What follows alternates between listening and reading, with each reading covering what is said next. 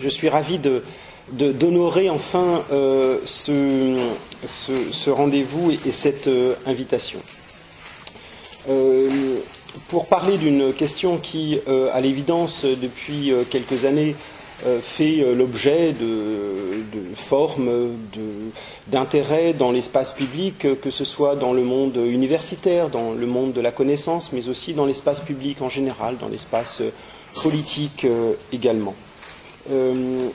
Cette question donc relative aux, identités ou à l'identité noire apparaît comme une, question relativement iconoclaste en France, puisque nous sommes dans une république qui euh, s'enorgueillit ou qui se définit comme étant euh, aveugle aux distinctions euh, de couleur, aux distinctions raciales, et dans une république qui considère la citoyenneté dans un rapport abstrait. Bref, cette question apparaît comme un peu étrange, ou en tout cas apparaît comme un peu en porte-à-faux euh, par rapport à euh, ce qui, euh, à, la manière dont on se pense généralement comme citoyen, y compris citoyen français, citoyen du monde également. Je reviendrai tout à l'heure là-dessus et sur le contraste qu'on peut établir entre cette situation-là et puis la situation d'autres pays, non seulement celle des États-Unis, où à l'évidence cette question est posée depuis bien plus longtemps, mais aussi dans d'autres pays comme euh, le Brésil, par exemple, où euh, la question est apparue euh, à peu près dans, les, mêmes termes ces dernières années. Mais dans le cas du Brésil, il ne s'agit pas du républicanisme à la française, mais plutôt de l'idéologie de la démocratie raciale et du métissage qui a été remis en cause. de tout cela, j'aurai à reparler. Alors, qu'est-ce qu'on peut entendre et comment penser cette question euh, intellectuellement et puis aussi euh, civiquement, euh, cette question de l'identité noire? Cette question, elle mérite d'abord quelques éclaircissements relatifs, relatifs à ce qu'on entend par un groupe que l'on va délimiter au moins de manière provisoire en disant qu'il s'agit d'un groupe de population noire. Lorsque je parle de cela, je ne méconnais pas, bien entendu, euh, la grande diversité de ce groupe. Après tout, euh, en France, euh, les populations noires, de couleur, métisses, etc., sont des populations qui ont des origines géographiques différentes, des trajectoires migratoires ou pas qui sont différentes. On reconnaîtra minimalement, de façon assez grossière, mais enfin c'est un point de départ, que l'on trouve des personnes qui sont issues d'une migration qui est subsaharienne et puis des personnes qui sont issues d'une migration qui est euh, caribéenne, en particulier venues des départements euh, d'outre-mer, Martinique, Guadeloupe, mais aussi la Guyane du côté euh, de l'Amérique du Sud ou bien l'île de la Réunion du côté de l'océan Indien. On a donc une hétérogénéité évidente qui contraste avec d'autres mondes, en particulier les mondes qui sont issus les mondes afro-descendants qui sont issus de l'esclavage que l'on trouve euh, aux États-Unis ou également dans la Caraïbe et en Amérique du Sud, le Brésil, auquel je faisais allusion euh, tout à l'heure. En ce qui concerne ces groupes, on a affaire là à une plus grande homogénéité qui tient à des parcours historiques euh, qui rassemblent l'ensemble de ces populations, parcours historiques marqués, comme je le disais, par l'expérience de l'esclavage et par différentes formes de euh, ségrégation, en particulier dans le cas des États-Unis. Mais on remarquera, en ce qui concerne les États-Unis, que ce groupe-là, que le groupe afro-américain, est un groupe plus hétérogène qu'on ne l'imagine généralement en France, puisque s'il y a en effet une grande majorité de Noirs qui sont issus de cette histoire euh, afro-descendante à laquelle je faisais allusion, il y a aussi, euh, depuis au moins un siècle, une migration qui est une migration importante qui vient de la Caraïbe, euh, les Jamaïcains, les Haïtiens, et aussi, comme vous le savez sans doute, une migration qui, euh, depuis euh, les années 1990 en particulier, est une migration africaine renouvelée vers les États-Unis. De telle sorte qu'aujourd'hui, il entre annuellement aux États-Unis plus d'Africains qu'à aucun moment de l'histoire du continent nord-américain, y compris pendant la traite. Cette histoire d'une migration transatlantique depuis des différents pays d'Afrique de l'Ouest, euh, que ce soit des pays anglophones ou francophones. Cela se voit d'ailleurs euh, tout à fait visuellement dans la, géographie des grandes villes américaines. Voyez les, quartiers africains de, New York, par exemple, que l'on remarque du côté de Harlem, il y en a également du côté de Brooklyn ou du côté euh, du Bronx, euh, euh, ces, migrations-là ont contribué à rendre la population noire américaine plus hétérogène que par le passé, mais à Harlem, dans les années 1920, le recensement indique qu'une personne sur quatre était née à l'étranger, généralement était née en Jamaïque ou dans une île de la Caraïbe. Donc le monde noir américain est un monde plus hétérogène qu'on ne l'imagine généralement, mais cela ne remet pas en cause la remarque que je faisais initialement, c'est-à-dire que le monde noir français est un monde à l'évidence hétérogène et dont les trajectoires migratoires sont dans l'ensemble plus récentes que les trajectoires migratoires que l'on trouve dans les mondes noirs des Amériques en général. Alors qu'est-ce qui autorise à parler de ce groupe euh, dans une forme d'homogénéité, ou en tout cas à saisir ce groupe euh, en ensemble? On pourrait aussi ajouter comme facteurs d'hétérogénéité, des facteurs classiques, qui sont des facteurs de classe, des facteurs de situation sociale, etc., euh, etc. Bref, on peut multiplier à l'envi les, euh, les, facteurs d'hétérogénéité. Qu'est-ce qui autorise donc euh, à, saisir ce groupe et à le délimiter, à faire un découpage? Plusieurs remarques à cela. La première remarque, c'est qu'un découpage euh, dans les sciences sociales comporte toujours une part d'arbitraire. Lorsque l'on parle des femmes, par exemple, on parle aussi d'un groupe qui a une grande hétérogénéité, en particulier une grande hétérogénéité du point de vue de la classe sociale. lorsque l'on parle d'une catégorie socio-professionnelle, on,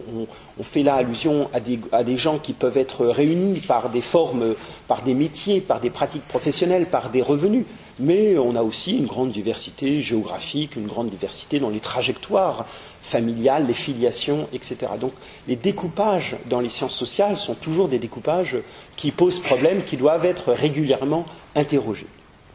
Mais c'est a fortiori vrai dans le cas qui nous euh, intéresse. Dans le travail que j'ai fait ces dernières années, euh, en particulier dans la préparation du livre euh, auquel il était fait allusion tout à l'heure, j'ai essayé de montrer que tout en reconnaissant la grande hétérogénéité du groupe en question, il était aussi possible, en suivant cela euh, d'autres auteurs, il n'y a rien de tout à fait original en cela, de reconnaître des facteurs qui sont des facteurs d'homogénéité, des facteurs d'unité. Il est donc possible de reconnaître la grande diversité du monde noir tout en reconnaissant qu'il y a quelque chose d'autre qui rassemble ce monde nos lances-volances, pourrait-on dire, et ce quelque chose d'autre, c'est ce que Césaire euh, appelait dès euh, le milieu des années 30 une expérience historique. Il faisait allusion euh, par là à une expérience que moi j'appelle une expérience sociale, que j'appelle la condition noire précisément, qui se caractérise par le plus petit dénominateur commun, c'est-à-dire finalement les personnes en question sont toutes différentes, mais elles ont au moins un point commun, n'est-ce pas Ce point commun, c'est d'être généralement reconnu comme noir dans un pays, euh, la France, en particulier la France métropolitaine, euh, qui ne se définit pas comme tel. De ce point de vue-là, on fait allusion donc à une expérience sociale, l'expérience sociale d'avoir à être noir dans un certain nombre d'interactions sociales, professionnelles, etc. J'ai interrogé beaucoup de personnes, j'avais mené à peu près 70 entretiens, et euh, un certain nombre de ces personnes, euh, notamment des personnes qui sont issues de la migration euh, caribéenne, commençaient par me dire Mais non, moi je ne suis pas noir, je suis métisse par exemple, ou bien je suis citoyen français. La République, c'est quelque chose de très important, il n'y a pas de distinction de couleur de peau. Vous voyez, le discours classique républicain. Et plus loin dans la conversation, ces personnes devaient reconnaître que eh bien, à la préfecture ou bien lorsqu'elle rencontrait telle ou telle personne euh, dans telle ou telle expérience sociale, professionnelle, etc., eh bien, elle faisait bien l'expérience d'être noire. Autrement dit, euh, cette euh, caractéristique-là, ce regard-là, les, rattraper entre, guillemets par le collet, parfois au moment où elle s'y attendait le moins. Et donc, il y a bien cette expérience-là. Il est donc possible de faire une histoire et une sociologie des populations noires de France qui reconnaissent à la fois l'hétérogénéité du groupe en question, tout en faisant donc l'histoire des personnes, si on devait utiliser cette périphrase, l'histoire des personnes généralement vues comme noires dans l'espace français depuis, par exemple, le XVIIIe siècle, c'est-à-dire depuis le moment où euh, les autorités euh, de police en particulier se sont souciées de euh, comptabiliser cette population, qui posait au XVIIIe siècle un certain nombre de problèmes juridiques, puisque des maîtres venus euh, de la Caraïbe euh, venaient parfois, souvent avec euh, leurs esclaves. Or, la France métropolitaine était un territoire où l'esclavage n'avait pas cours, et donc la question du statut juridique de ces personnes se posait, et des, procès avaient lieu dans différents tribunaux, en particulier les tribunaux de l'amirauté. Donc on a vu, on voit apparaître ce groupe-là, n'est-ce pas, comme une question politique à partir du XVIIIe siècle. Donc si les Noirs apparaissent à partir du XVIIIe siècle, ça ne veut pas dire qu'il n'y avait pas de personnes de couleur avant le XVIIIe siècle. En a sûrement depuis l'Antiquité dans l'espace qui correspond à la France euh, d'aujourd'hui, mais euh, ils apparaissent comme un groupe, un groupe avec une forme de problème politique qui se noue autour et qui d'ailleurs motive un certain nombre d'arrêts royaux au XVIIIe siècle visant à leur comptabilité, à leur, expulsion aussi, même si cela n'a pas été suivi des faits. Il est donc possible de faire l'histoire de cette expérience, cette expérience historique, disait Césaire, qui lui, qui lui paraissait être fondatrice justement d'une identité. sur cela, je reviendrai dans un instant.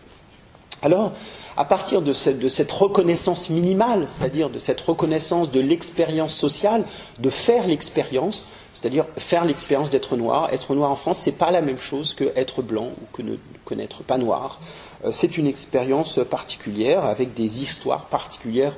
à raconter. Si l'on fait, euh, si l'on reconnaît minimalement l'existence de ce groupe, donc qui n'a d'existence que par le regard posé sur lui, si euh, l'on peut dire par une forme de d'hétéro-définition, si on devait le dire de cette manière,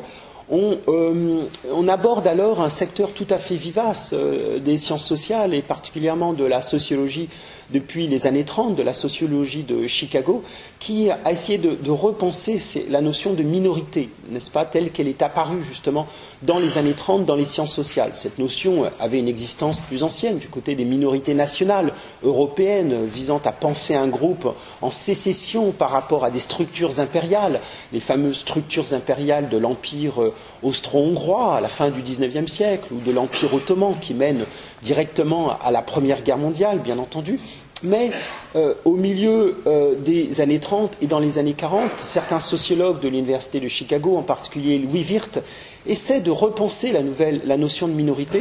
en, euh, en, ne lui donnant pas sa, sa signification centre-européenne, si l'on peut dire, mais en lui donnant une signification qu'eux-mêmes appellent une signification américaine. Qu'est-ce qu'une signification américaine, une minorité américaine pour Louis Wirth? Eh bien, c'est un groupe qui ne se caractérise pas forcément par des éléments congruents d'un point de vue euh, culturel ou d'un point de vue religieux, etc., mais qui se caractérise précisément par l'expérience de formes de racisme, d'antisémitisme. Louis s'intéressait beaucoup au monde juif américain et différentes formes de discrimination. Il existe donc une minorité en tant qu'il existe des groupes de personnes qui euh, sont unis par l'expérience commune d'un regard qui est souvent un regard discriminatoire ou stigmatisant porté sur ces personnes. La notion de minorité, donc, elle circonscrit, si vous voulez, ce qu'on pourrait aussi appeler une identité fine, c'est-à-dire une identité qui, est fine au sens où elle se définit prioritairement par le regard porté sur les personnes plutôt que par une identité épaisse qui, elle, fait appel aux filiations, aux langues, aux cultures, etc. etc. Les liens entre identité fine et identité épaisse sont des liens d'interaction. Aussi, je vais y revenir dans un instant. Mais je voudrais poursuivre là aussi explorer encore cette notion de minorité. D'abord, pour remarquer que la notion de minorité n'a pas de contenu qui serait un contenu démographique. On est ici dans une acception qui est une acception politique de la notion de minorité et non pas une acception démographique, ce qui peut impliquer, bien entendu, que la minorité puisse être en situation démographiquement majoritaire. Cela est bien entendu le cas classiquement, historiquement, dans les situations coloniales. Dans les situations coloniales, on a bien affaire, généralement, à des situations par lesquelles une minorité, au sens démographique de colons, exerce euh, une forme de domination économique, politique, etc., sur une population importante, avec un rapport démographique qui peut être très, euh, très, très, euh, différencié, si vous voulez, entre les deux groupes. On, peut être donc en situation minoritaire d'un point de vue politique tout en étant minoritaire d'un point de vue démographique, même s'il faut reconnaître que ces écarts considérables euh, suscite des formes de mobilisation politique qui font que l'écart entre la minorité politique et la minorité euh, démographique tend historiquement à se réduire, n'est-ce pas? Parce que les minorités démographiques se posent des questions et sont en possibilité euh, d'exercer un rapport de force politique qui peut jouer en leur faveur à un moment donné. Le cas le plus classique, ça pourrait être le cas de l'Afrique du Sud, où euh, le monde noir était euh, un monde, et toujours d'ailleurs très très majoritaire d'un point de vue démographique, mais il était politiquement minoritaire jusqu'à la fin de l'apartheid, il y a une vingtaine d'années. On, voyait bien que la tendance historique, c'était une tendance par laquelle quand même l'apartheid, placé sur la défensive, allait un jour euh, euh, subir euh, une défaite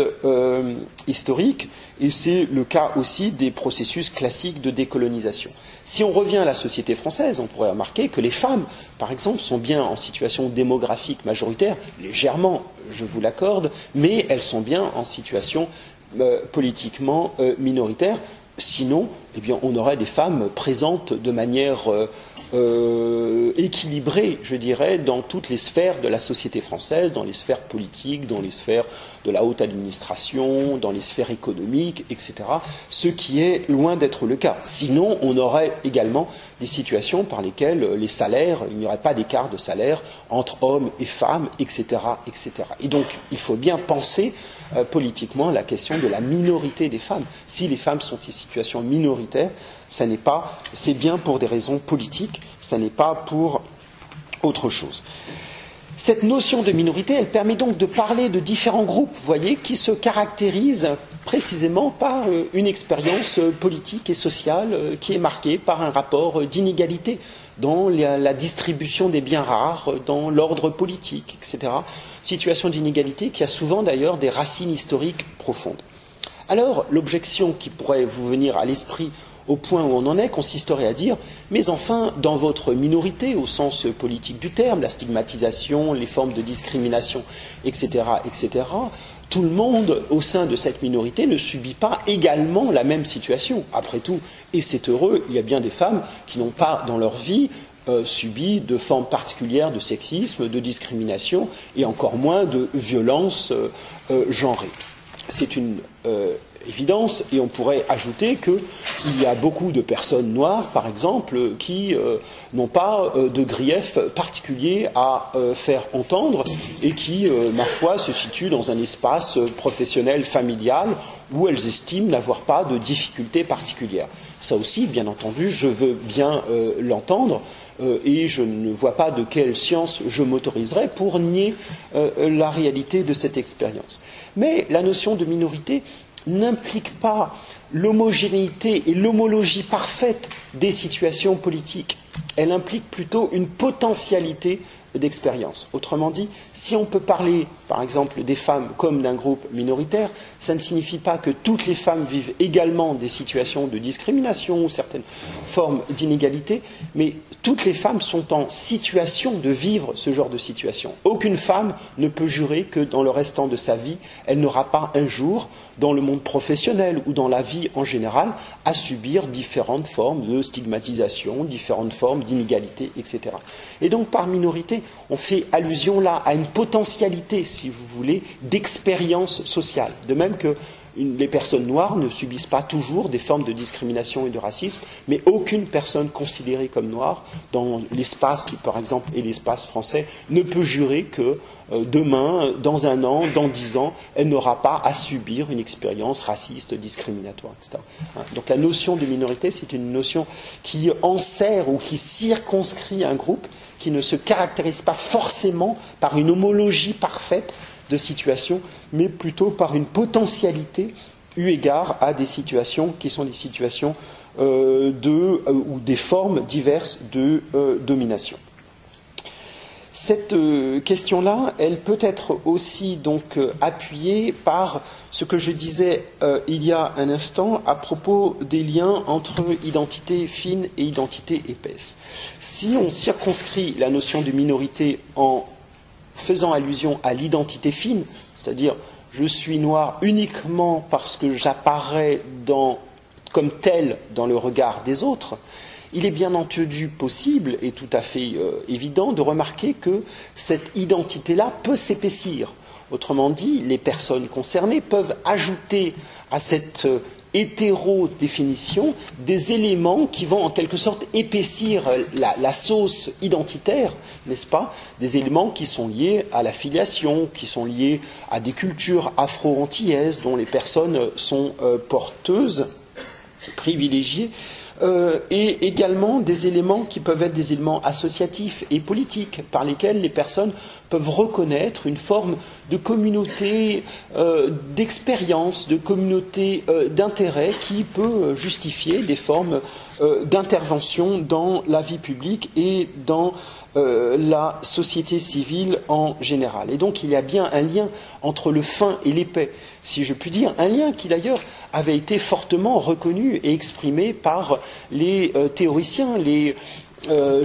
défenseurs ou les initiateurs des mouvements noirs euh, importants qui se développent en France dans l'entre-deux-guerres, dès le lendemain d'ailleurs de la Première Guerre mondiale, lors du premier congrès de 1919 qui rassemble des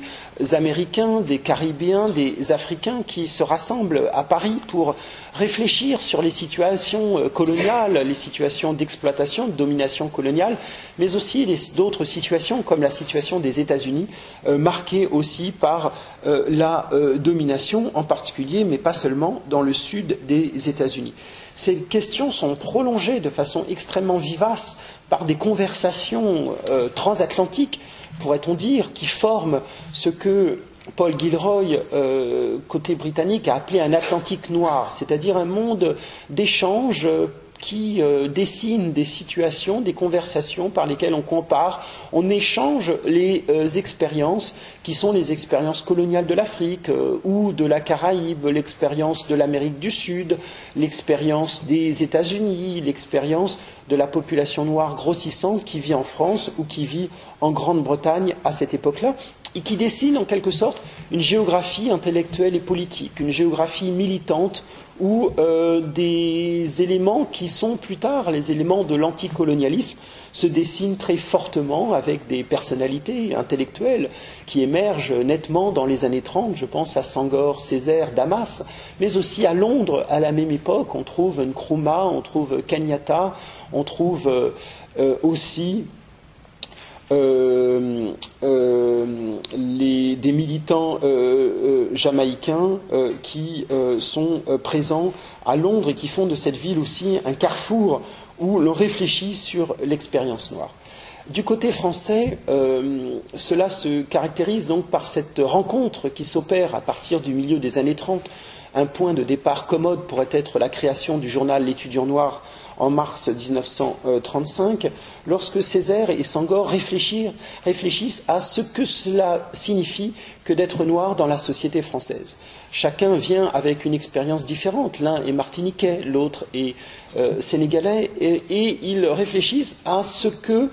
les, études universitaires qu'ils mènent en France, qui sont des études ultra classiques, n'est-ce pas euh, L'agrégation de grammaire, pour euh, Sangor, les études de lettres classiques pour euh, Césaire, on se situe là dans l'hypercentre, n'est-ce pas, de la culture française la plus euh, canonique, si je puis dire. Et voilà qu'ils réfléchissent sur ce que ces études leur font, ou plus exactement sur les attendus de ces études. Quels sont les attendus de ces études? Eh bien, c'est au fond une manière de leur dire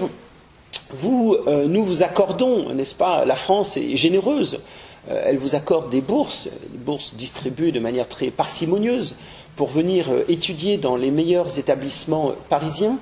et nous attendons de vous que vous euh, vous conformiez en, tout point à cette culture française qui vous accueille et vous embrasse. En cela, nous attendons de vous que vous soyez, pour reprendre la formule de l'époque, des Noirs évolués. Les Noirs évolués, ce sont des Noirs qui sont passés justement par euh, l'université en particulier et qui, par leur euh, comportement, leur langue en particulier, débarrassés de toute trace d'accent par exemple, eh bien, se comportent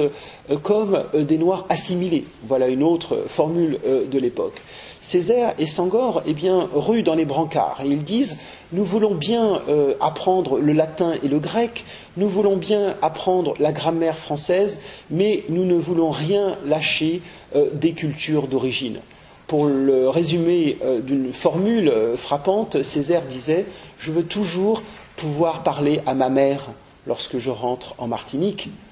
C'est une manière de dire euh, je veux rien lâcher de ma culture d'origine. Je veux être à la fois, n'est-ce pas, le, fruit, euh, un homme produit d'une culture très classique, enseigné euh, à Paris en l'occurrence, mais je ne veux rien lâcher de ma culture d'origine. Je suis un homme noir, je suis un homme martiniquais, et de cela, je ne fais pas un sujet de honte, mais je fais un sujet de fierté. L'effort gigantesque de la négritude, c'est un effort qui consiste à remettre en cause le discours pesant, n'est-ce pas, de l'assimilation. Ce discours pesant de l'assimilation, ça consiste à dire je vous accueille comme autre, certes, mais j'attends de vous que vous disparaissiez comme autre pour être semblable à moi. Hein, c'est une manière de nier l'altérité dans l'autre pour euh, demander à l'autre qu'il se fonde, n'est-ce pas, dans la culture euh, française de manière à disparaître comme autre, à être au fond plus français que les Français. Parce que c'est bien cette injonction-là qui me semble encore très présente aujourd'hui, hein, cette injonction à être plus français que les Français, à se comporter en tout point comme les autres, et même à, surjouer, n'est-ce pas, de manière à euh, ne pas laisser prise à la question, au soupçon, ou euh, à euh, l'inquiétude. Et il faut avouer qu'aujourd'hui, on a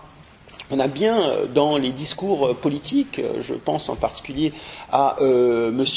Guénaud qui, ou M. Guéant qui parlent beaucoup d'assimilation ces temps-ci, n'est-ce pas? Et qui disent, eh bien, il faut à nouveau une grande politique d'assimilation. L'intégration, c'est pas, c'est pas suffisant, n'est-ce pas? C'est une démarche où chacun bouge, donc ça ne va pas. L'assimilation, c'est bien la disparition d'altérité, et c'est une politique d'assimilation qui est en jeu. Et,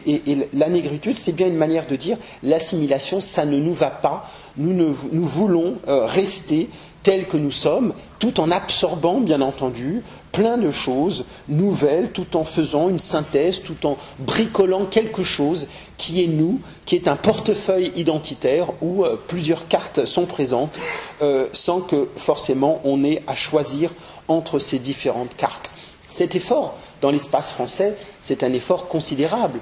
tant les pressions, n'est-ce pas, du côté des Noirs évolués sont des pressions fortes, ce sont des pressions qui se matérialisent aussi par des récompenses,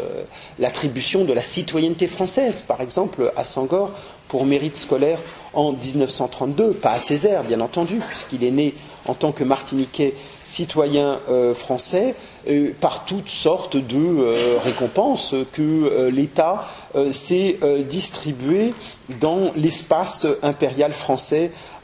à, cette époque. Et puis, si l'on rue dans les brancards, comme je le disais, eh bien, on prend un risque. On prend un risque politique, on prend un risque social, on prend un risque personnel. Les états dépressifs de Sangor et Césaire sont, euh, sont très importants euh, dans les années 30. Et ils s'en sortent par la poésie, par euh, les hosties noires pour l'un, par le fameux cahier d'un retour au pays natal pour l'autre, par la création littéraire, une manière de tenir ensemble quelque chose qui est très difficile à faire dans l'espace français, c'est-à-dire de dire je suis, oui, je suis latiniste, je suis helléniste, je suis grammairien, mais je suis aussi celui qui manie la langue de ma mère, je suis celui qui peut parler créole, je suis celui qui peut parler wolof ou sérère en ce qui concerne Sangor, cet effort qui consiste à tout tenir ensemble alors qu'on essaie justement de séparer et de faire que l'on tourne le dos à la culture d'origine. Cet effort, c'est aussi un effort par lequel on transforme en sujet de fierté ce dont on veut faire honte. Autrement dit, être noir, l'apparence noire, qui est une apparence de stigmatisation, une apparence qui vaut comme, euh, ma foi, euh, qui vous place dans une position qui est une position peu flatteuse dans la hiérarchie humaine dans les années 30, n'est-ce pas, à l'époque où les sciences sociales, particulièrement l'anthropologie, se donnent pour mission de hiérarchiser les races entre elles, eh bien, euh, voilà que l'on veut faire de cette position-là un point d'appui, n'est-ce pas, un point d'appui à une forme de revendication culturelle et politique. Bref, transformer en sujet de fierté ce dont on, veut faire honte, ce que Goffman plus tard appellera l'inversion du stigmate. L'inversion du stigmate consiste précisément à s'appuyer sur l'élément stigmatisant pour en faire un point d'appui à une forme euh, d'expression culturelle, d'expression littéraire, mais aussi un point d'appui à la demande politique, un point d'appui, bien sûr, à l'égalité des droits, puisque c'est de cela dont il s'agit dans les années 30, avant que, à partir des années 50, la demande d'égalité des droits ne se mue progressivement en demande anticoloniale et en revendication d'indépendance, ce qui se fait progressivement à la fin des années 50 euh, selon des, itinéraires que vous connaissez. Cette question de l'identité noire, qui est saisie comme un élément à la fois culturel et politique par Césaire et par euh, Sangor à partir du milieu des années 30, trouve évidemment des échos dans d'autres régions du monde. Cette question trouve des échos aux États-Unis, à Harlem, avec le, mouvement important culturel et politique que l'on observe dans le monde noir américain et qui ensuite va donner naissance progressivement au mouvement pour les droits civiques qui s'amorce à partir des années 40, qui a une forte composante, qui est une composante politique, mais aussi en, arrière-plan euh, à cette époque une composante culturelle qui va, qui devenir plus importante à partir de la fin des années 1900. 60, mais aussi dans des pays comme le Brésil, n'est-ce pas? Le Brésil, le pays du métissage, le pays où chacun est supposé être identique à l'autre, puisque c'est le pays des mélanges, et donc tout le monde est un peu noir, un peu blanc, un peu indien, etc., etc. Mais on voit émerger à partir des années 40 avec Nascimento, en particulier eh bien, une voix, une noire qui consiste à dire eh oui, euh, le pays, le Brésil, c'est le, le, pays du métissage, mais euh, il y a des gens qui sont plus ou moins métissés. Comment se fait-il que les pauvres au Brésil soient tous noirs et que les élites brésiliennes soient toutes blanches? C'est quand même étrange dans le pays de la démocratie raciale et du métissage. On pose des questions qui sont des questions importantes. Et puis Nascimento, dans le domaine du théâtre, de la création littéraire, pose des questions qui sont relatives justement aux cultures du Nord-Est, aux cultures relatives aux, religions euh, euh, afro-brésiliennes, aux manières d'être, qui sont euh, des manières d'être qui ont conservé particulièrement dans le monde brésilien des particularités. Donc tout ça se mêle, tout ça se noue, se tricote autour d'enjeux qui sont des enjeux à la fois politiques et culturels à partir des années 30 dans l'espace euh, dont je parlais tout à l'heure, qui est l'espace atlantique, cet Atlantique noir d'échanges politiques et culturels qui me semble être une composante importante de la modernité politique dans les pays concernés. Alors, bien sûr, euh, il y a des voix dissidentes, euh, des voix dissidentes à l'expression de ces identités noires. La principale voix dissidente côté français, c'est celle de Fanon, euh, puisque Fanon, euh, à partir euh, de la fin des années 40 et surtout dans les années 1950, avec Peau noire, masque blanc, lui estime que la, négritude, c'est-à-dire s'appuyer sur cette identité noire, ainsi que le fait Césaire, Césaire qui a beaucoup d'importance évidemment dans la pensée de Fanon, n'est pas un point d'appui suffisamment solide à la revendication politique, dans la mesure où euh, ce point d'appui est définitivement englué n'est-ce pas, dans la racialisation du monde, c'est-à-dire dans les rapports coloniaux. Et donc le point d'appui racialisé lui semble être un point d'appui friable à Fanon, et il a cette formule sévère, plus à l'égard de Sangor qu'à l'égard de Césaire, lorsqu'il dit dans Peau noire, masque blanc, de manière assez lapidaire, je ne vais pas passer ma vie à faire le bilan des valeurs noires, n'est-ce pas? Manière de dire, par contraste avec euh, Sangor, qui est, encore tout soucieux d'exalter une Afrique euh, originelle, n'est-ce pas? Une Afrique précoloniale, parée de, beaucoup de, vertus, trop de vertus, bien entendu. Manière de dire, cette approche-là ne me convient pas. Fanon, lui, préfère s'engager plus fortement dans le combat anticolonial et pour lui, la racialisation ne lui paraît pas être un point d'appui suffisant. Euh, Fanon est plutôt intéressé par ce que la racialisation a fait, n'est-ce pas, aux hommes, particulièrement aux hommes noirs, et par ce, qu'elle a fait dans les, dans les psychés, n'est-ce pas, par ce qu'elle a détruit, euh, au sens où elle a euh, fait perdre l'estime de soi et où, au fond, dans la société qu'il connaît le mieux, qui est la société martiniquaise, Fanon voit des hommes noirs qui veulent revêtir un masque blanc pour reprendre le titre de son livre, c'est-à-dire qui veulent en quelque sorte singer le monde blanc euh, par des euh, stratégies qui sont des stratégies bien décrites euh, d'éclaircissement, n'est-ce pas, d'éclaircissement par transfert vers la descendance, n'est-ce pas On essaie de se marier ou d'avoir des enfants avec un époux ou plus souvent une épouse plus claire de peau que soi, pour être en quelque sorte débarrassé ou pour débarrasser sa descendance du fardeau euh, racial, et puis par toutes sortes de euh, comportements euh, sociaux par lesquels une dégradation fine de couleur de peau structure particulièrement les sociétés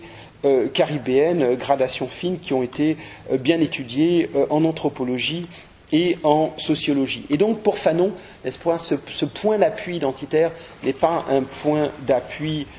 solide, il préfère lui s'appuyer sur la revendication euh, anticoloniale dans les termes et dans les formes d'engagement euh, radicaux euh, qui sont les siens, puisque Fanon exerce comme médecin psychiatre à l'hôpital de Blida en Algérie avant de s'engager totalement dans, le, dans le FLN et dans la lutte contre le colonialisme français en Algérie. C'est d'ailleurs en Algérie qu'il est enterré euh, clandestinement euh, après sa mort en décembre 1961. Euh, Mais Fanon participe tout de même, c'est l'un de ses derniers séjours en France métropolitaine, au congrès des écrivains et artistes noirs de la Sorbonne en 1956. Vous savez, ce congrès organisé par Alioune Diop de présence africaine et qui rassemble un grand nombre de personnes venues de différentes régions du monde, des Caribéens, des Américains. Du Bois ne peut pas venir car à cette époque, le gouvernement américain euh, a retenu son passeport. Il ne peut pas se déplacer en dehors des États-Unis. Il retrouve son passeport euh, l'année d'après pour se rendre et pour déménager définitivement au Ghana, mais il y a Richard Wright, l'écrivain noir américain qui est installé à Paris depuis 1948. Il y a James Baldwin, bien sûr, qui écrit à propos du Congrès un, certain nombre de textes essentiels. Il y a Sangor, bien sûr, qui est une figure importante de la vie politique française. Il vient d'être ministre du second gouvernement fort. Il y a évidemment euh, Césaire, il y a beaucoup d'autres personnes venues de différentes régions du monde. Et ce congrès de 1956 est aussi un congrès tout à fait important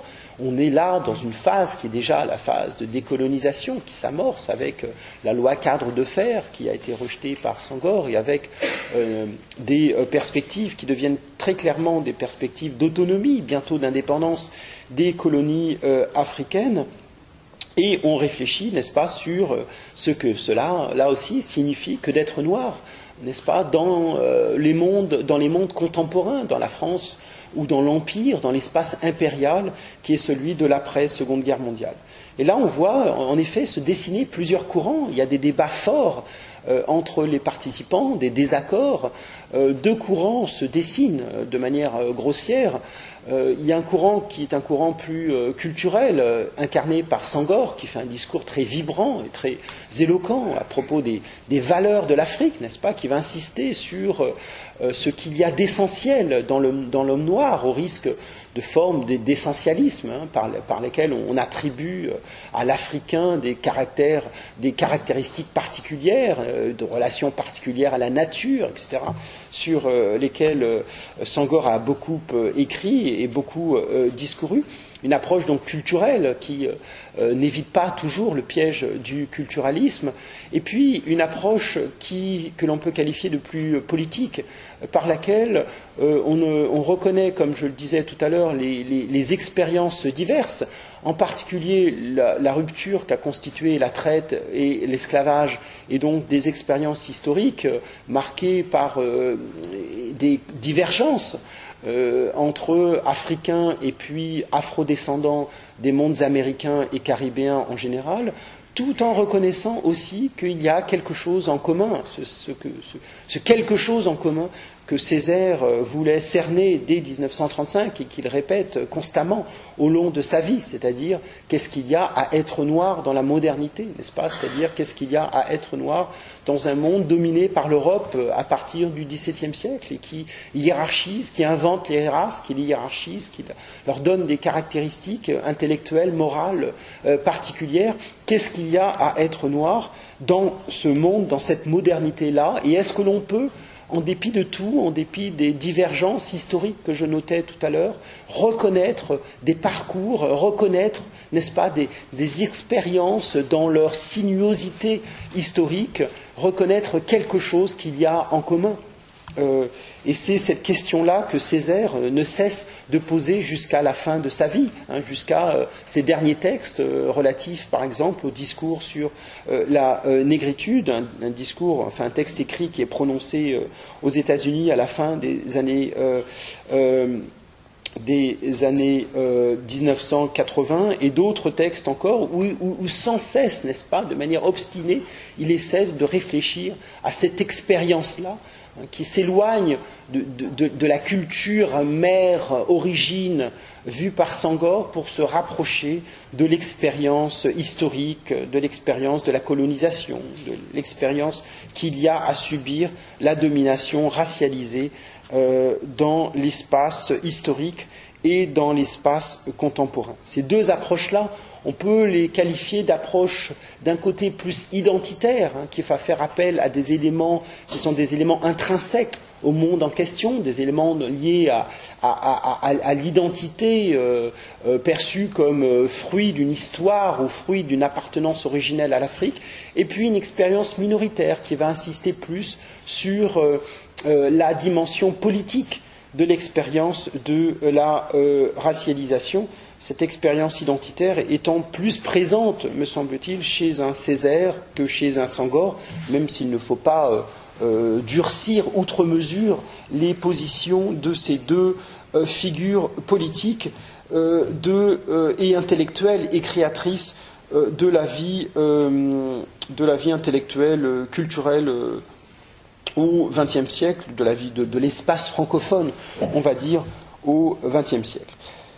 Cela euh, m'amène aussi à réfléchir euh, pour euh, la France contemporaine, justement, à ces approches et à ce que l'on peut faire avec cette notion d'identité. En ligne, en droite ligne avec ce que je disais il y a un instant, il me semble que depuis euh, une euh, dizaine d'années, c'est-à-dire depuis euh, l'apparition beaucoup plus visible que par le passé, même si ça n'est pas tout à fait nouveau, puisque je faisais allusion aux années 20 et aux années 30 tout à l'heure, mais en tout cas la,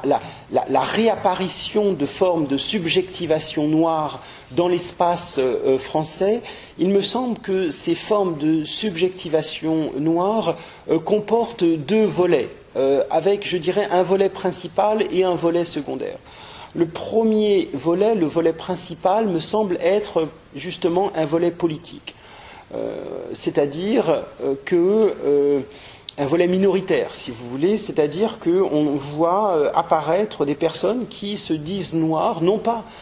parce qu'elles euh, auraient euh, un intérêt ou une attache particulière à l'identification racialisée. Ces personnes se récriraient d'ailleurs si on devait ne les définir que comme noires. Elles disent être françaises, par exemple, ou bien avoir des attaches régionales, professionnelles, euh, tout ce que vous voudrez, comme chacun, comme tout à chacun, dans des formes de labilité, n'est-ce pas, et de, et, de, bricolage identitaire qui ont été bien décrites par les anthropologues. Mais enfin, elles incorporent, si vous voulez, dans leur identité la carte noire, si l'on peut dire, non pas par, comme je le disais, par attachement particulier pour euh, le processus de racialisation, mais plutôt parce qu'elles estiment que cette carte-là est une manière pour elles de faire état de torts et de méfaits précisément vécus euh, par les personnes qui sont considérées comme noires dans l'espace social, professionnel, politique français. Se dire noir, ce n'est pas une sorte de manie un peu bizarre, n'est-ce pas? Mais c'est un point d'appui pour faire état précisément des torts et des méfaits vécus comme tels. De même que euh, l'histoire du féminisme passe, euh, est passée par une forme de visibilisation par lesquelles les femmes se sont dites femmes, n'est-ce pas, pour faire état justement d'un certain nombre de revendications, de demandes politiques dans l'espace français par lesquelles les femmes eh se sont dites femmes justement pour euh, l'égalité des droits, pour faire reculer les différentes formes de domination et de violence qu'elles pouvaient subir. Il en est allé de même, d'ailleurs, dans les années 80, si on regarde du côté du mouvement gay, du mouvement homosexuel, avec euh, la, subjectivation homosexuelle qui, euh, évidemment, selon les pays, a des chronologies euh, différentes, depuis l'extrême fin des années 60 aux États-Unis, un petit peu plus tardivement en France, avec le rôle important joué par l'épidémie de sida dans cette forme de subjectivation. Euh, qui passe justement par des demandes qui étaient des demandes relatives euh, à euh, une prise en charge de la maladie des personnes séropositives, une absence évidemment, une lutte contre les discriminations que ces personnes pouvaient subir. Rappelez-vous qu'à l'époque, il y avait des hommes politiques qui réclamaient des formes de ségrégation pour les personnes malades du sida. Aujourd'hui, d'autres questions se posent n'est-ce pas, euh, liées euh, à l'adoption, liées au mariage, vous voyez, des questions qui sont des questions présentes dans euh, l'espace politique français. Autrement dit, il s'agit en quelque sorte de visibiliser, n'est-ce pas,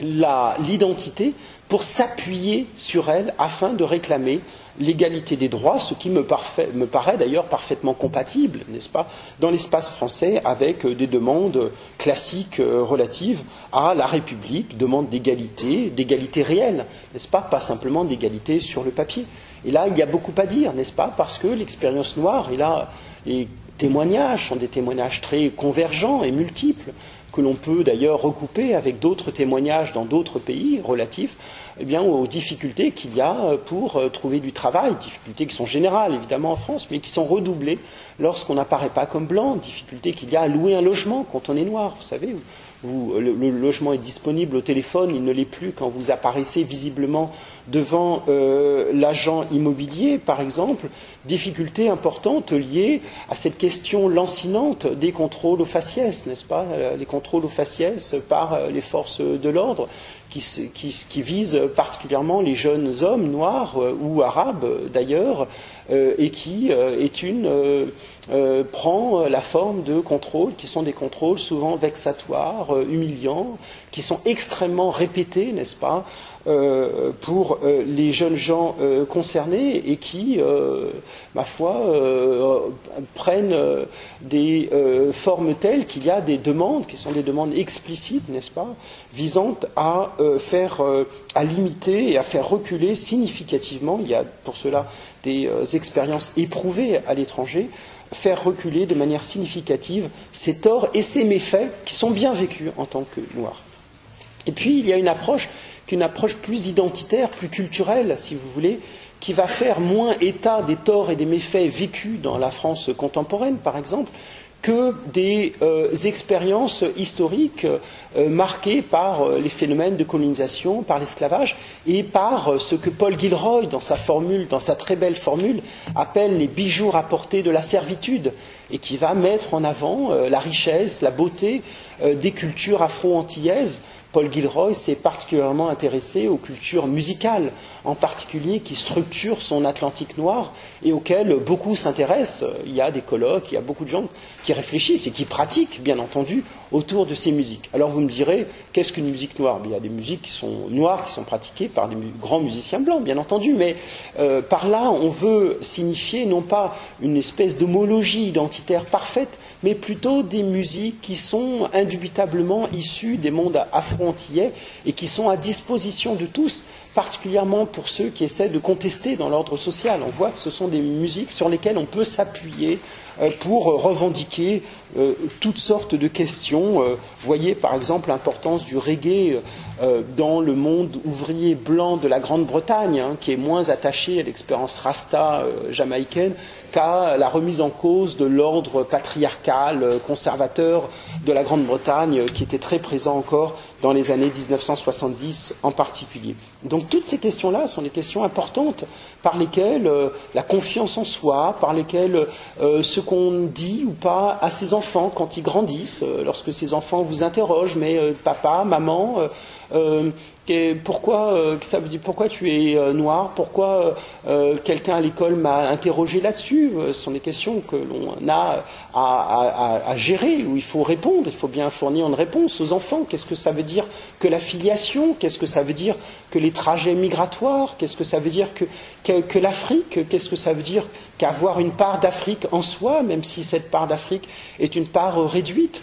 Comment, on, fabrique son identité aujourd'hui de Français noirs dans la France contemporaine? Qu'est-ce qu'on choisit d'être euh, à la fois dans un monde qui est un monde où les pressions d'assimilation, comme je le disais tout à l'heure, sont des pressions fortes, mais où on choisit aussi de garder vivant euh, dans son cœur dans sa tête euh, des histoires, celles racontées par euh, ses grands-parents, des langues, euh, toutes sortes de choses, n'est-ce pas, qui font que ça veut dire quelque chose, n'est-ce pas Et cela est aussi important dans l'émergence de ces identités composites.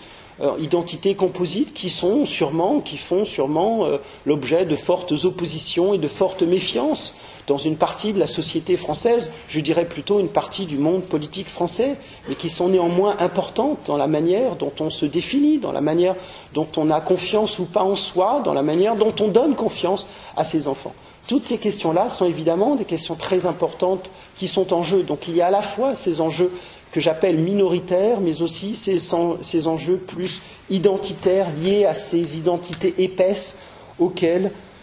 je faisais euh, allusion euh, tout à l'heure.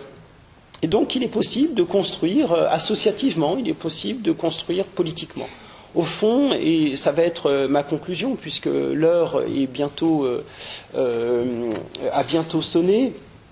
au fond, il me semble qu'il y a là comme l'émergence en France, mais c'est aussi vrai dans d'autres espaces nationaux. J'en parlais très récemment puisque j'ai voyagé euh, assez longuement au, Brésil euh, récemment et ces questions se posent de la même manière au Brésil. Ces questions se sont posées de manière similaire aussi aux États-Unis et dans d'autres espaces nationaux que la France. C'est au fond la question de ce qu'on peut appeler le paradoxe minoritaire. Euh, en reprenant en cela une formule qui était celle du paradoxe féministe de, John Scott, euh, la euh, sociologue américaine. Le paradoxe minoritaire, c'est que la demande, si l'on peut dire, collective, s'émerge ou émerge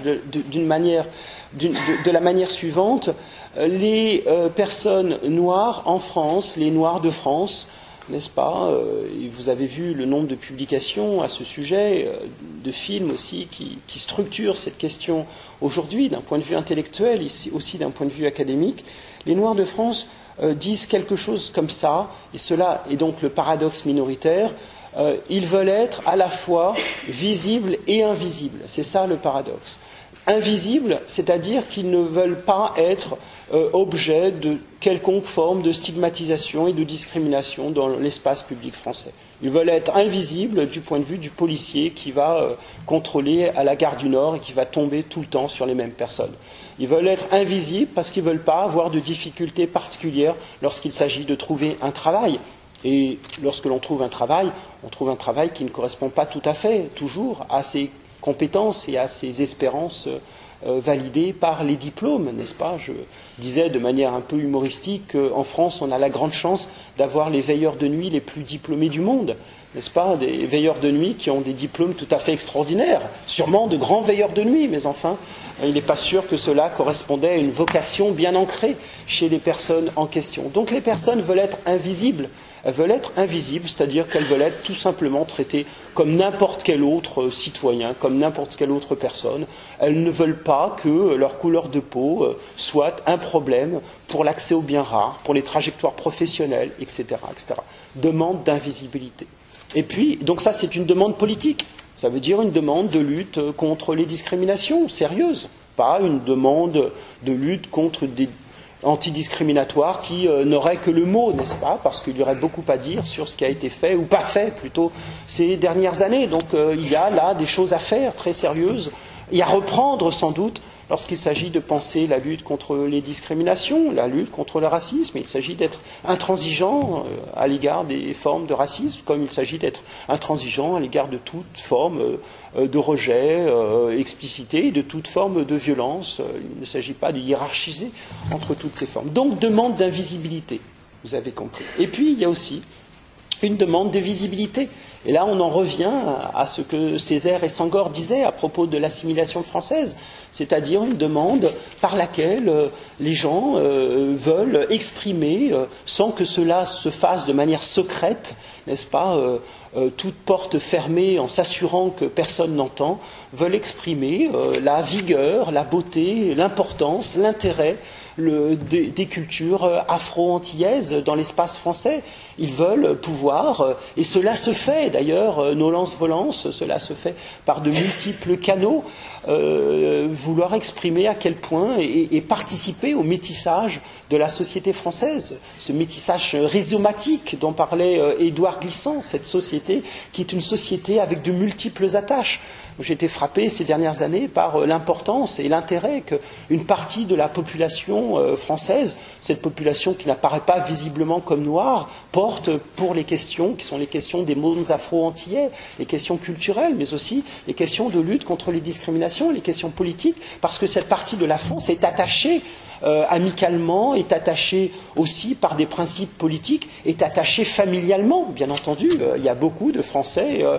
qui sont des Français mariés à des Français d'origine africaine et caribéenne, et donc ils se trouvent en quelque sorte embarqués dans un bateau qui n'était pas forcément le leur de manière évidente au départ. Donc vous voyez, la société française est attachée de multiples manières, et cela est une force, et cela est quelque chose de, très précieux d'un point de vue culturel et politique. Et donc cette demande de visibilité, c'est une demande par laquelle eh bien, on puisse être euh, tranquillement, oui, euh, affirmer tranquillement des manières d'être, euh, éventuellement des pratiques religieuses, puisque cette question se pose hein, pour les Africains musulmans, par exemple, qui soient des pratiques religieuses, évidemment, tempérées, qui soient des pratiques religieuses compatibles, mais qui soient des pratiques religieuses qui ne soient pas des pratiques de cave, n'est-ce pas, mais qui puissent s'exprimer avec dignité dans l'espace public français on est là dans un vaste ensemble de questions, qui est le vaste ensemble de questions par, euh, par lesquelles on fait ou pas place à la différence dans notre espace public, plutôt que de la mettre en musée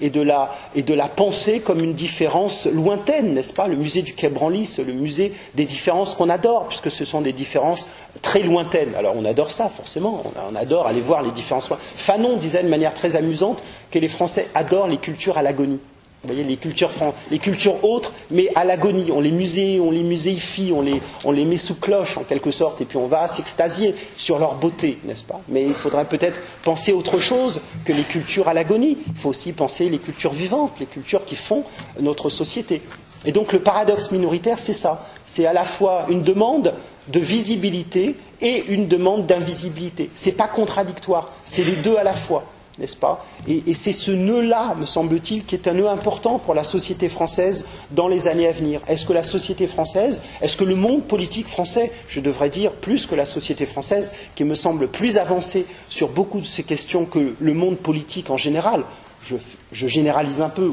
certainement, mais enfin, le monde politique dans ses grandes lignes, ce sont ces questions qui sont des questions essentielles pour les, renouvellements de la démocratie française. Est-ce que oui ou non, euh, on va avoir, et ce n'est pas une question anecdotique, on pourra y revenir si ça vous intéresse, est-ce qu'aujourd'hui, un jour, on aura un homme noir comme président de la République, qui s'appellera Mamadou Keïta en France, n'est-ce pas? Ça vous fait rire. Mais et, je sais bien que ça vous fait rire, parce que cette pensée vous paraît comme parfaitement invraisemblable, n'est-ce pas? Mais c'est l'équivalent de Barack Obama aux États-Unis.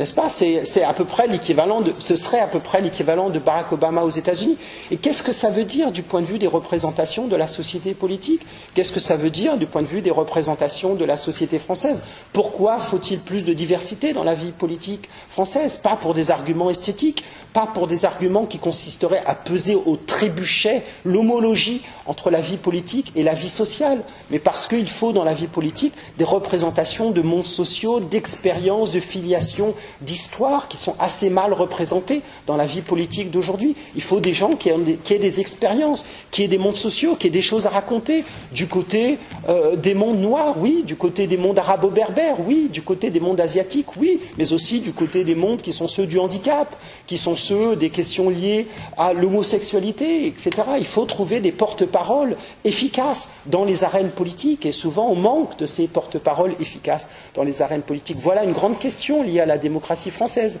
La question de savoir comment la société laïque républicaine française fait place à la différence tout en maintenant les principes qui sont les principes du vivre ensemble, les principes de l'unité. Comment on gère l'universel et la singularité est-ce que oui ou non on s'attaque sérieusement aux discriminations Et comment on fait Est-ce qu'on regarde les expériences étrangères de façon ouverte et curieuse ou est-ce qu'on les balaye d'un revers de manche en disant que ce n'est pas pour nous parce que euh, ici en France euh, c'est euh, la République, on est bien et ce qu'on fait à l'étranger c'est pas intéressant Est-ce qu'on est curieux Est-ce qu'on compare Est-ce qu'on regarde Est-ce qu'on expérimente Est-ce qu'on fait avec la société telle qu'elle est Et est-ce qu'on en fait une force plutôt que de le voir comme un problème